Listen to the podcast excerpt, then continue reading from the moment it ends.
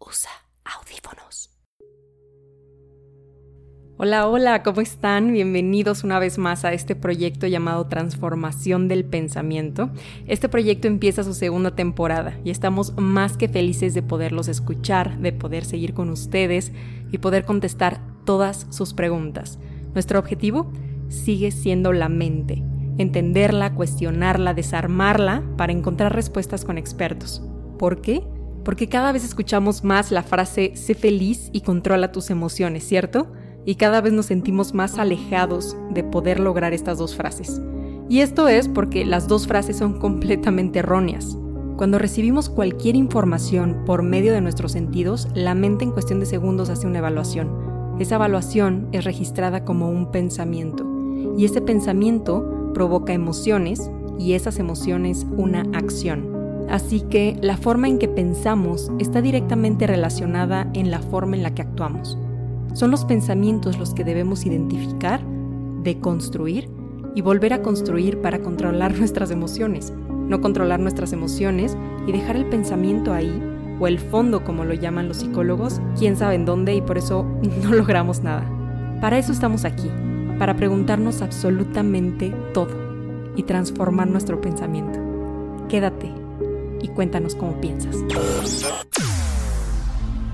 Bienvenido a este experimento. Estudiamos la mente. Buscamos respuestas. Cuestionamos lo que ya conoces. Abre tus sentidos. Estás escuchando. Transformación del pensamiento con Ana Perdiz.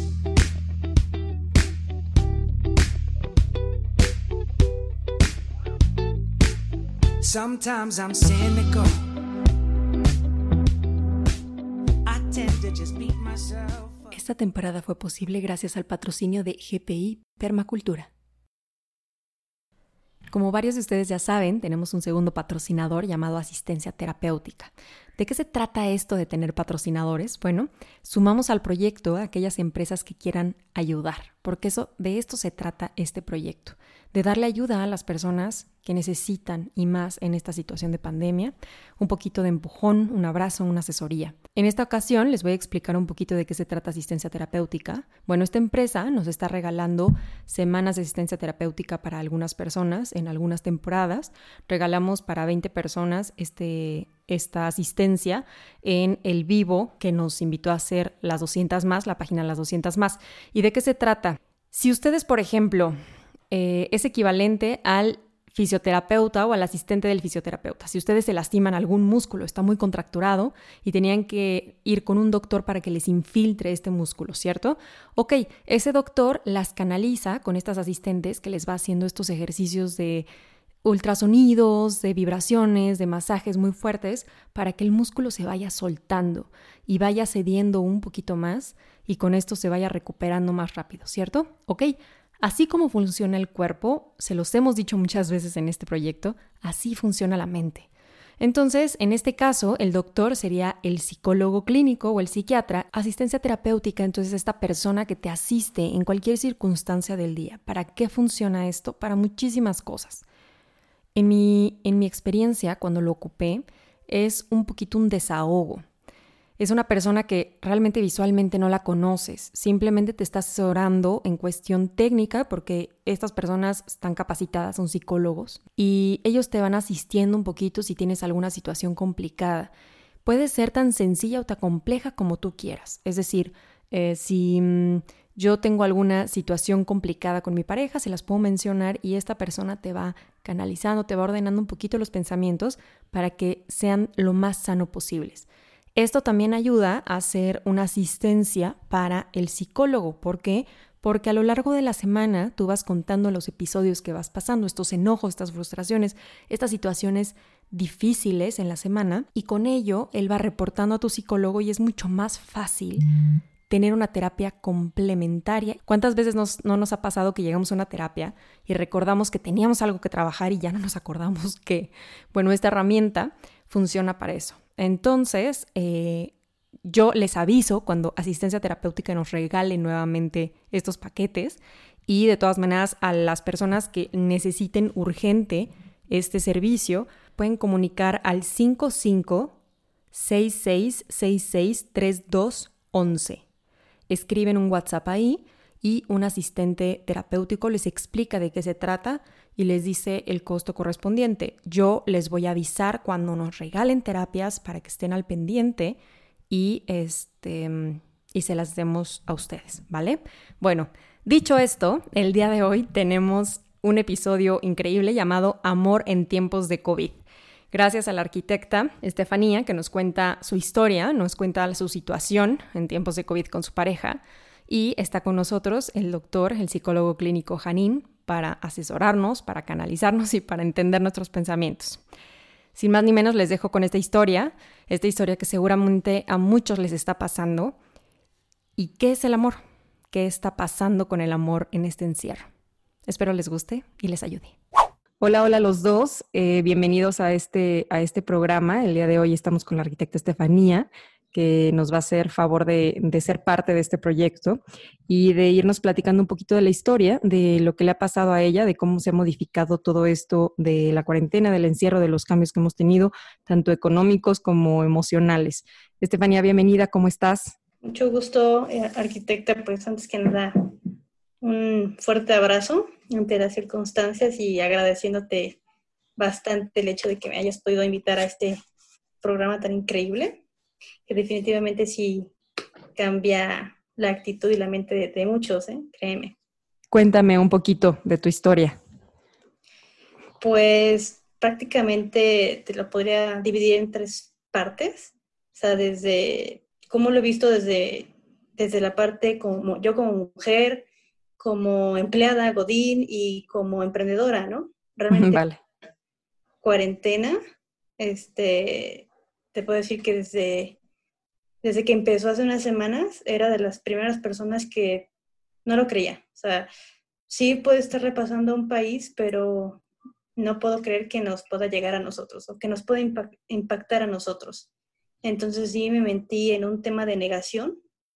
Me negué, completamente me negué por bastantes días hasta que empecé a ver que así fue real y empecé a sentir eh, frustración, empecé a sentir ah, miedo. Ok, ¿y qué pasa después de esa etapa como de nosotros no nos va a pasar y empiezas a ver cómo empieza a cambiar todo aquí? Como Godín, pues la empresa nos empezó a decir, ¿saben qué? Vamos a, a tomar nuestras precauciones y si nuestro gobierno no lo va a hacer, nosotros sí, tenemos publicaciones, nos vamos a casa. Ok, el, el susto de cómo vamos a empezar a trabajar a casa porque nuestro ramo... Tenías un sueldo todavía, o sea, eso sí te lo respetaron, pero en casa, trabajando en casa. Sí, exactamente. Y cómo estar mandando información si, si nunca lo hemos hecho. O sea, no, la construcción en el área donde yo trabajo, pues es un área que muchas veces no está tan conectada a la tecnología. Entonces teníamos un poco de miedo a, la, o yo tenía miedo a la mecánica de cómo nos íbamos a estar llevando pues trabajo a casa. La verdad es que la empresa sí nos aportó información antes de, antes de que muchos nos encerraran ya como tal eh, en cuarentena, a nosotros nos dejaron ir mucho antes, con un periodo corto de unas dos semanas. Y resulta que como tal, nos dicen, ¿saben qué? Ya no va a ser dos semanas, va a ser un mes, porque cuestiones políticas, el gobierno nos dice, enciérrate. Entonces sí me quedé aún más como preocupada, eh, porque entonces empezaba lo que tenía con miedo desde un principio, que la economía iba a empezar a pararse y sin, sin economía pues no se empieza a mover todo. Lo veo como, como, como Godín, y ahora, ¿cómo lo viste como empresaria y como mujer? Cuéntame. Sí, no. Como te digo, como, como mujer, pues terminé una, una, relación en estas fechas y aunque yo quisiera ir a, a, ver o nos pudiésemos ver, pues esto de la contingencia pues también hizo que, que no se pudiera, ¿no? Aparte, la comunicación entre digitalmente, cuando quieras platicar con alguien es mejor hacerlo de frente que, que digital. Como como, como Godín, pues estar encerrada no fue muy bueno. porque pues tenemos esta libertad y como empresaria vi que la mayoría de mis proyectos se detuvo. Entonces, no solamente yo, sino que tengo un grupo de personas que confían en mí que les voy a dar clientes y, y se está parando todo, ¿no? Porque no puedo salir a verlos y ellos no tienen trabajo, entonces empieza a tener como, vaya, ¿qué va a pasar con ellos? Yo, yo, yo de menos tengo un ingreso extra y la, la, la empresa me lo sigue dando mientras siga trabajando. Pero también que va a haber un momento en que no van a poder pagarlo o porque nuestro, nuestro negocio pues necesita de que el mundo se mueva. Entonces es, es como de, negarse ahora reprogramarse y ahora reaprender o readaptarse. Y todos esos pensamientos me hacían que me estresara bastante. Janine, ¿algo que quieras comentar hasta ahorita? ¿Algo en lo que quieras intervenir hasta ahorita? Sí, te agradezco. Creo que son varios puntos los que, los que maneja este, la ARCI y que son muy valiosos. Eh, primero, ayúdenme a comprender que estamos hablando de un proceso que nos sorprendió, porque no estábamos esperando. Eh, pero en ese proceso de, de, sorpresa de la situación, está hablando, y se está hablando claramente de un proceso adaptativo de supervivencia. Esto es para, para, para poder vivir, ¿de acuerdo? ante ese proceso de, de, adaptación, de supervivencia, marcó muy bien Larky en ese sentido. Eh, hay personas que lo empiezan a negar porque no estábamos preparados para una situación así, ¿de acuerdo? Entonces, por favor, si están en esa etapa de negación, de no creer lo que estamos viendo a, muchas personas en ese proceso y no nada más en este país, porque son capaces de salir, son capaces de arriesgarse, porque no, no están haciendo conciencia de esto. ¿De acuerdo? O sea, no lo están aceptando y eso es muy importante. Después de la negación, ¿qué, qué empezó a suceder con la ARCI y como nos pasa mucho? Empezamos a intentar aterrizar en la realidad. ¿Ok? Se va aterrizando en esa realidad y, sigue funcionando aquí nuestros mecanismos de defensa. En, un proceso desde básico, nos da a entender qué, qué, tanto estamos preparados en ese proceso de adaptación y, cómo empieza la interpretación. Me gustaría recalcar algunas palabras claves del arte. Maneja es que ahora estamos encerrados. Eh, lo tengo que ver como un proceso de encierro, como un proceso de libertad. ¿Y qué entiendo por libertad entonces? Y, en esta situación, como también bien lo comenta ella, lo convierto en un problema o lo convierto en áreas de oportunidad donde tengo que aprender a adaptarme, por ejemplo, en el trabajo que puedo hacer, utilizar la tecnología a mi favor, cómo manejar esos procesos sociales, ¿sí? Estamos viendo cómo la gente eh, se está uniendo, por ejemplo, utilizando el WhatsApp para, para manejar sus productos, para hacer servicios a domicilios. Eh, eh, la economía puede funcionar desde nuestra trinchera y más en ese proceso de reconozco que ahorita estoy trabajando, sigo en mi trabajo y puedo seguir aportando. Esa etapa de negación, ¿Es un tiempo determinado general o es dependiendo de cada persona? ¿Es muy personal? ¿Qué me puedes decir sobre ese, esa etapa de negación que vemos en que muchos eh, la tienen ahorita? Así es. Eh, eh, primero es un proceso normal, pero depende de qué, qué tan preparados estamos para procesos adaptativos, ¿sí? O sea, cómo me he venido educando para, para que situaciones que me sorprenda pueda resolverlas, ¿ok? Ok. Arqui, me comentabas que en esta ocasión decidiste terminar una relación. ¿Te gustaría hablar de ello? ¿Me permitirías hacerte algunas preguntas o prefieres hablar de algún otro tema? No, sí, adelante. Ok. ¿Por qué deciden terminar esta relación? ¿Cuánto tiempo eh, tenían, tenían de relación? Teníamos cinco años saliendo, pero habría un momento donde el, el trabajo, eh, las actividades que realizábamos y a veces la distancia pues no coincidían. Ok.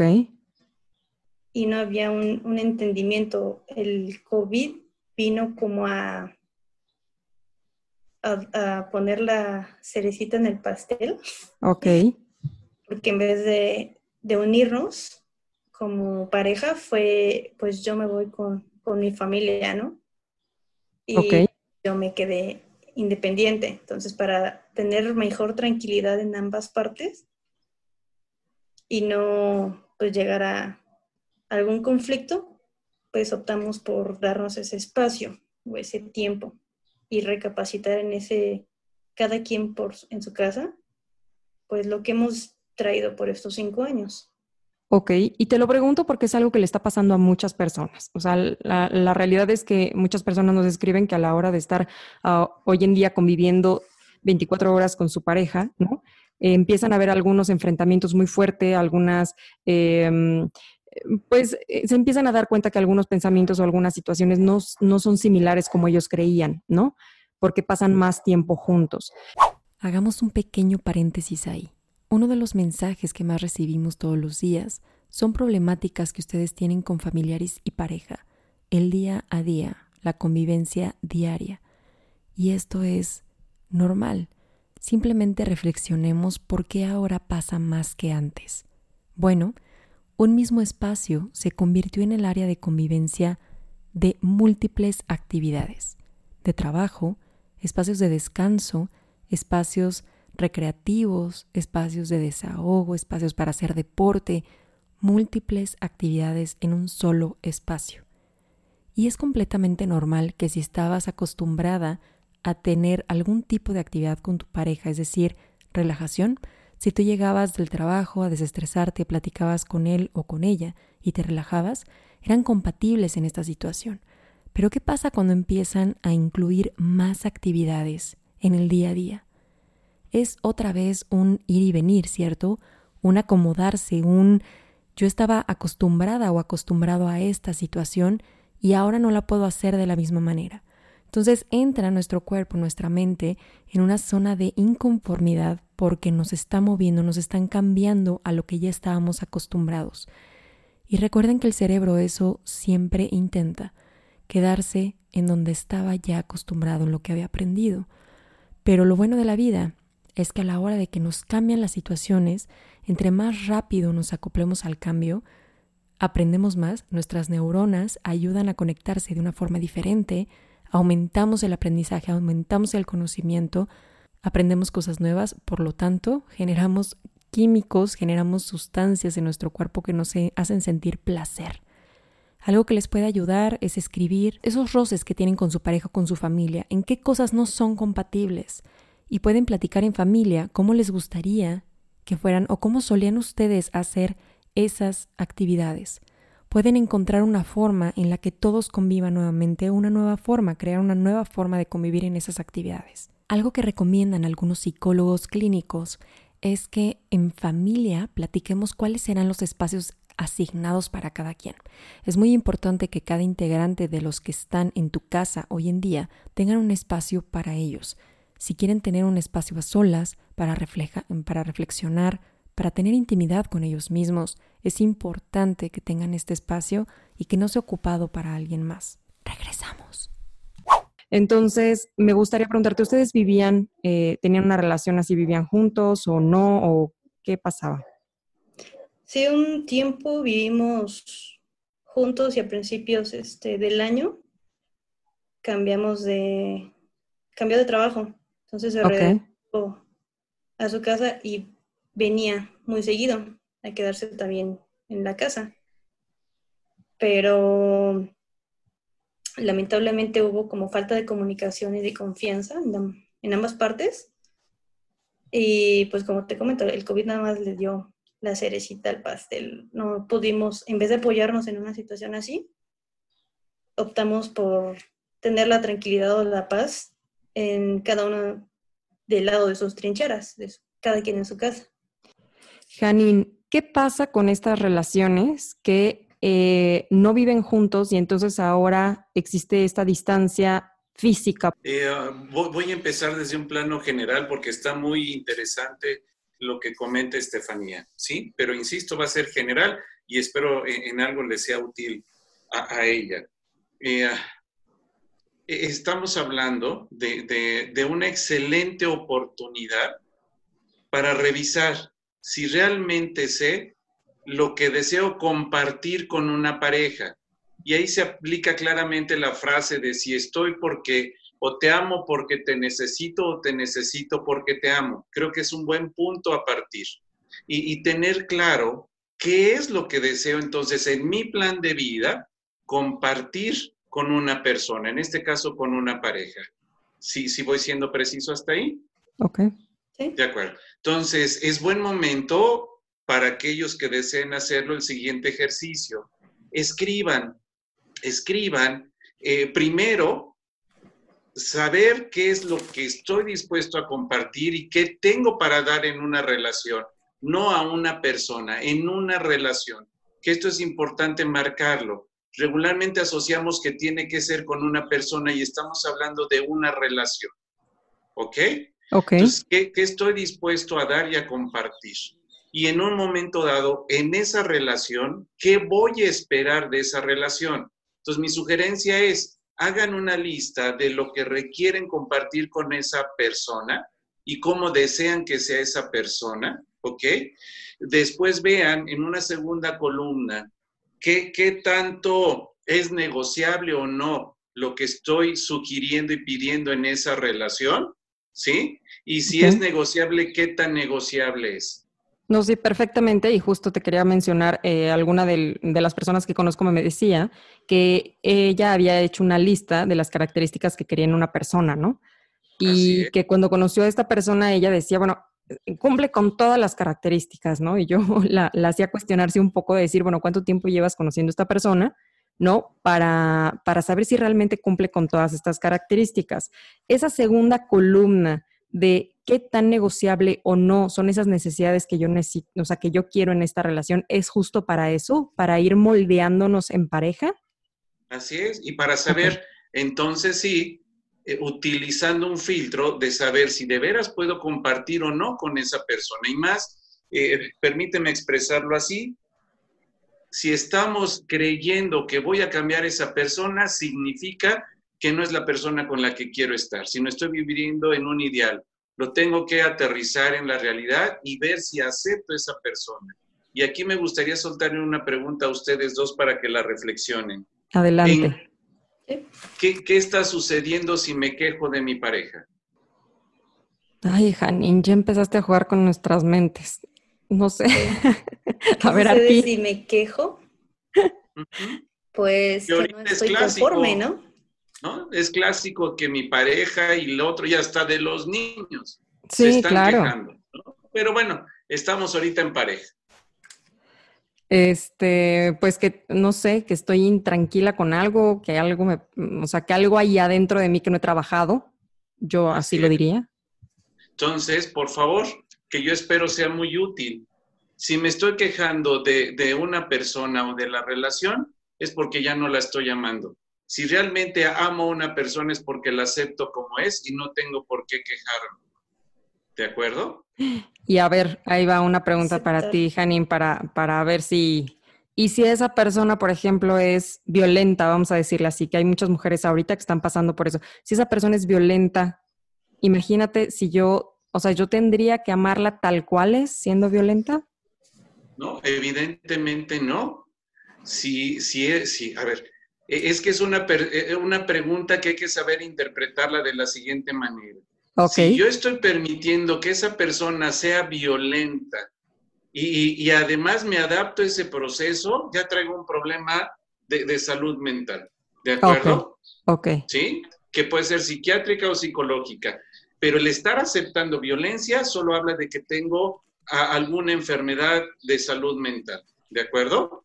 Ok. Entonces, por supuesto, no. Y si ya lo acepté y me doy cuenta de que eso no, no, no conviene a mis intereses, ¿qué voy a hacer? Terminar la relación. Claro. Y regreso a la pregunta original. Si estoy ahí amándote porque te necesito, entonces primero tengo que trabajar conmigo. ¿Me voy dando a entender? Totalmente. ¿Ok? Y en un proceso natural eh, o hasta normal, en una convivencia, si me empiezo a quejar de, de, cómo eres, y más ahorita en esta convivencia, es porque no he aprendido a aceptarte como eres. Okay. No tendría por qué quejarme. Y ahorita vean cómo es muy común que la gente se esté quejando. Sí, completamente. Hay que revisar, hay que revisar si de veras es con quien yo quería compartir. No, no la pregunta de es quien, quien me va a llenar en mi vida, me va a llenar o me va a hacer feliz. No, es realmente cumple con mis expectativas. ¿Me voy dando a entender? Sí. Entonces, esa, o sea, lo dejaríamos como aceptar a la persona en esencia como es, o sea, con los hábitos que tiene actualmente, sin obviamente eh, quitar nuestras, o sea, que no lastime nuestras necesidades, ¿no? De esa lista, por así decirlo. Así es. Y, es que con lo que me comentas, me tengo que regresar a la primera parte y lo primero que tengo que cuestionar es, entonces, sé lo que quiero, sé lo que deseo, sé con quién quiero compartir, porque si no tengo esa parte sólida, pues evidentemente me puedo conformar con lo que me den. Claro. Arqui, ¿qué opinas de esto? ¿Tuviste alguna oportunidad en esta relación, en estos cinco años, de, de, hacer esta lista de necesidades para ver si cumplía tu pareja con ellas? Eh, lo, ¿Lo acabas de hacer consciente? Cuéntanos un poquito. Ahorita que lo comenta, sí tiene muchas, muchas características que, que son compatibles, pero nos faltó hacer esa lista de, de qué cosas son negociables y qué tan negociables. Exacto. Entonces ahí fue esa falta de comunicación y, aunque hay cosas que, o sea, si es la pareja ideal, pues las va, va a aceptar hasta cierto punto, va a confiar hasta cierto punto, pero sin limitar a lo mejor em, sus valores, su moral, su, su libertad. Ahora, me hablaste algo eh, antes que decías, decidimos estar tranquilos en este proceso. ¿Cuál era el pensamiento que buscabas para sentir esa tranquilidad? Es muy sencillo. Eh, mi pareja es una persona muy familiar. Siente mayor tranquilidad estando con su familia y yo siento una mayor tranquilidad estando en mi espacio. Entonces, no podemos estar no le, yo no le podría decir que, viniera cuando tiene la preocupación de estar con su familia, de cómo están de salud, de quién nos va a atender. ¿Y tú realmente estás tranquila con esa, con esa decisión? Actualmente sí estoy tranquila, creo que está haciendo lo correcto, yo estoy haciendo lo correcto, porque tan es así que pues nos entendemos un poquito mejor y hay pues temas a discutir, ¿no? O sea, entonces el amor ya se volvió digital y entonces ya está mucho más saludable que antes. Sí, sí, la verdad, este. E-, ese punto es importante. Y, es, eh, para poder marcarlo en ese sentido, a, esta pareja, de Estefanía y su pareja, le dio resultado porque los dos son compatibles en ese punto. Él desea estar con su familia y a ella, y a ella le, le es importante estar sola. La cuestión aquí no es que se aplique para todos. E, es importante que cada pareja revise eh, sus prioridades, qué tan importante es que estemos juntos o separados, ¿sí? Porque es válido. Claro. ¿De acuerdo? Entonces, por favor, porque ahí vendría otra pregunta importante. ¿Se dan cuenta eh, dónde se acaba una relación? Pues cuando ya definitivamente dejas de hablar con esa persona. O sea, me parece que que, o sea, yo así lo veo, o sea, ellos, eh, o sea, yo lo veo como que Estefanía nos comenta que terminó una relación, pero sin embargo sigue teniendo una relación, o sea, no tiene tal vez intimidad, no tiene cercanía, pero sigue teniendo una relación. No sé si me equivoco, Janine, oriéntame. Yo creo que es importante que ella defina qué tipo de relación tiene con esta persona. Marcar, ¿son amigos o son pareja? Amigos. Ok. ¿Y para tu cerebro le queda muy claro que solo es un amigo? Pues es, em, pues me gustaría que después, cuando las cosas maduren, mejoren, tal vez pudiésemos volver a empezar algo. Gracias. Ubícalo en ese sentido, Estefanía. Realmente, hoy, ¿qué es para ti en la realidad, no en la ilusión? ¿Qué es para mí? Pues definitivamente más que un amigo, porque tengo un sentimiento muy fuerte hacia, esa persona. Ok, entonces, ¿qué relación tienes de él con él? Una relación íntima sentimental, pero nada de intimidad física. sí, y hay intimidad sin tener sexo, ¿no? Pero, pero a ver, ubícalo, ubícalo en ese sentido. ¿Está claro para ustedes dos qué relación tienen? Es que justo es muy interesante, Janine, porque en algún momento estábamos hablando que eh, hay personas que también confundimos muchísimo eso, ¿no? O sea, es importante ir encajonando a las personas, eh, poniendo, esta persona pertenece a este cajón de amistad, esta persona pertenece a este cajón de, relación. Del olvido, ¿no? No, y esta, ándale, hay unas que también es el cajón del olvido y se vale, ¿no? Y también ponerle las necesidades, las, eh, las obligaciones, los alcances y los límites que tiene cada cajón. Entonces, por ejemplo, ahorita, eh, como tú me comentabas un poquito de tu relación, eh, yo lo llamaría el amor en tiempos de COVID, porque realmente están a distancia, pero se siguen, se siguen platicando, se siguen frecuentando, se siguen eh, pensando, se siguen preocupando y tal vez no tienen una intimidad física, pero sí la tienen mental, por así decirlo. No sé si piensas lo mismo que yo, Janine. Sí, tienes toda la razón. Y, esto solo pone en evidencia cómo has ido trabajando en terapia, que puedes poner las cosas en cajones, en virtud de la teoría de, los cajones. ahora, lo importante es que para aprovechar la, experiencia con Estefanía, que, que, nos pudiera indicar hasta dónde les queda claro a los dos el tipo de relación que tienen. Porque parece un amigo con qué derechos, o sea, qué tipo de amigo es hoy en su vida. Del que si necesita apoyo, le estaré apoyando emocionalmente, como amistad, no sé, económicamente, muy cercano. Em, Mi pregunta era, eh, intimidad puede haber con amigos y con pareja. Quitemos el sexo, estamos hablando de intimidad emocional. ¿Hasta dónde tienes claramente los límites de tu relación? ¿Es de amigos? ¿De qué tipo de amistad?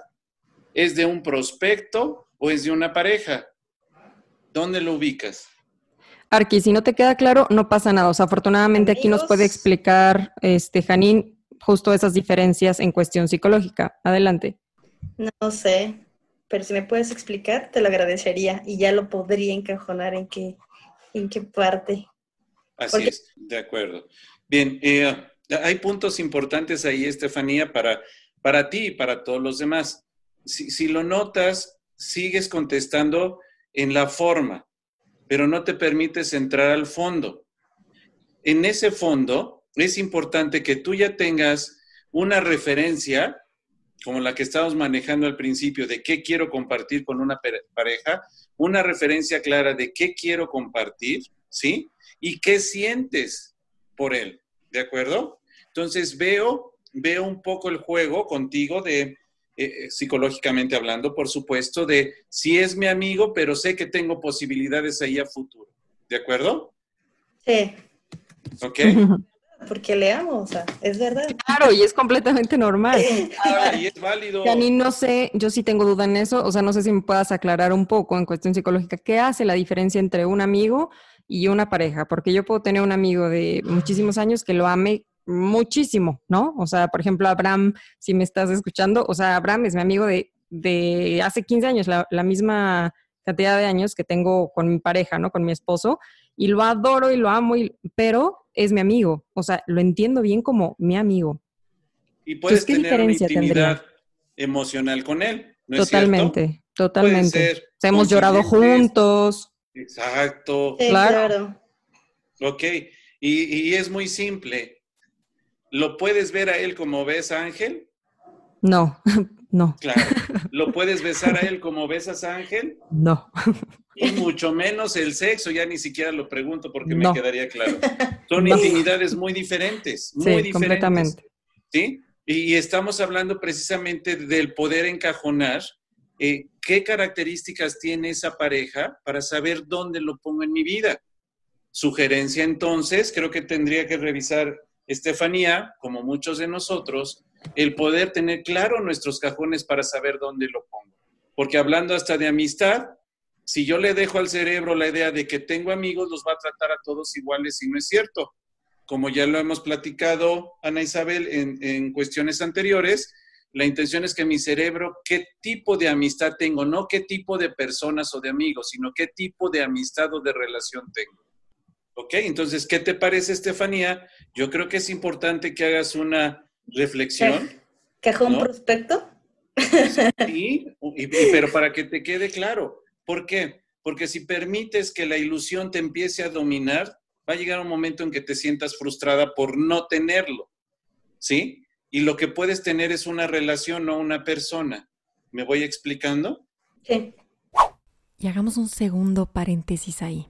Le preguntamos a Estefanía que si extrañaba a su pareja y qué cosas extrañaba de su pareja. Ella nos comentó algunas situaciones que hacían que la extrañara demasiado. Y creo que la palabra extrañar es una palabra que usamos en tiempos de COVID más que nunca, ¿cierto? Extrañamos completamente todo, a las personas que teníamos antes, a los lugares que visitábamos, a las situaciones que vivíamos antes.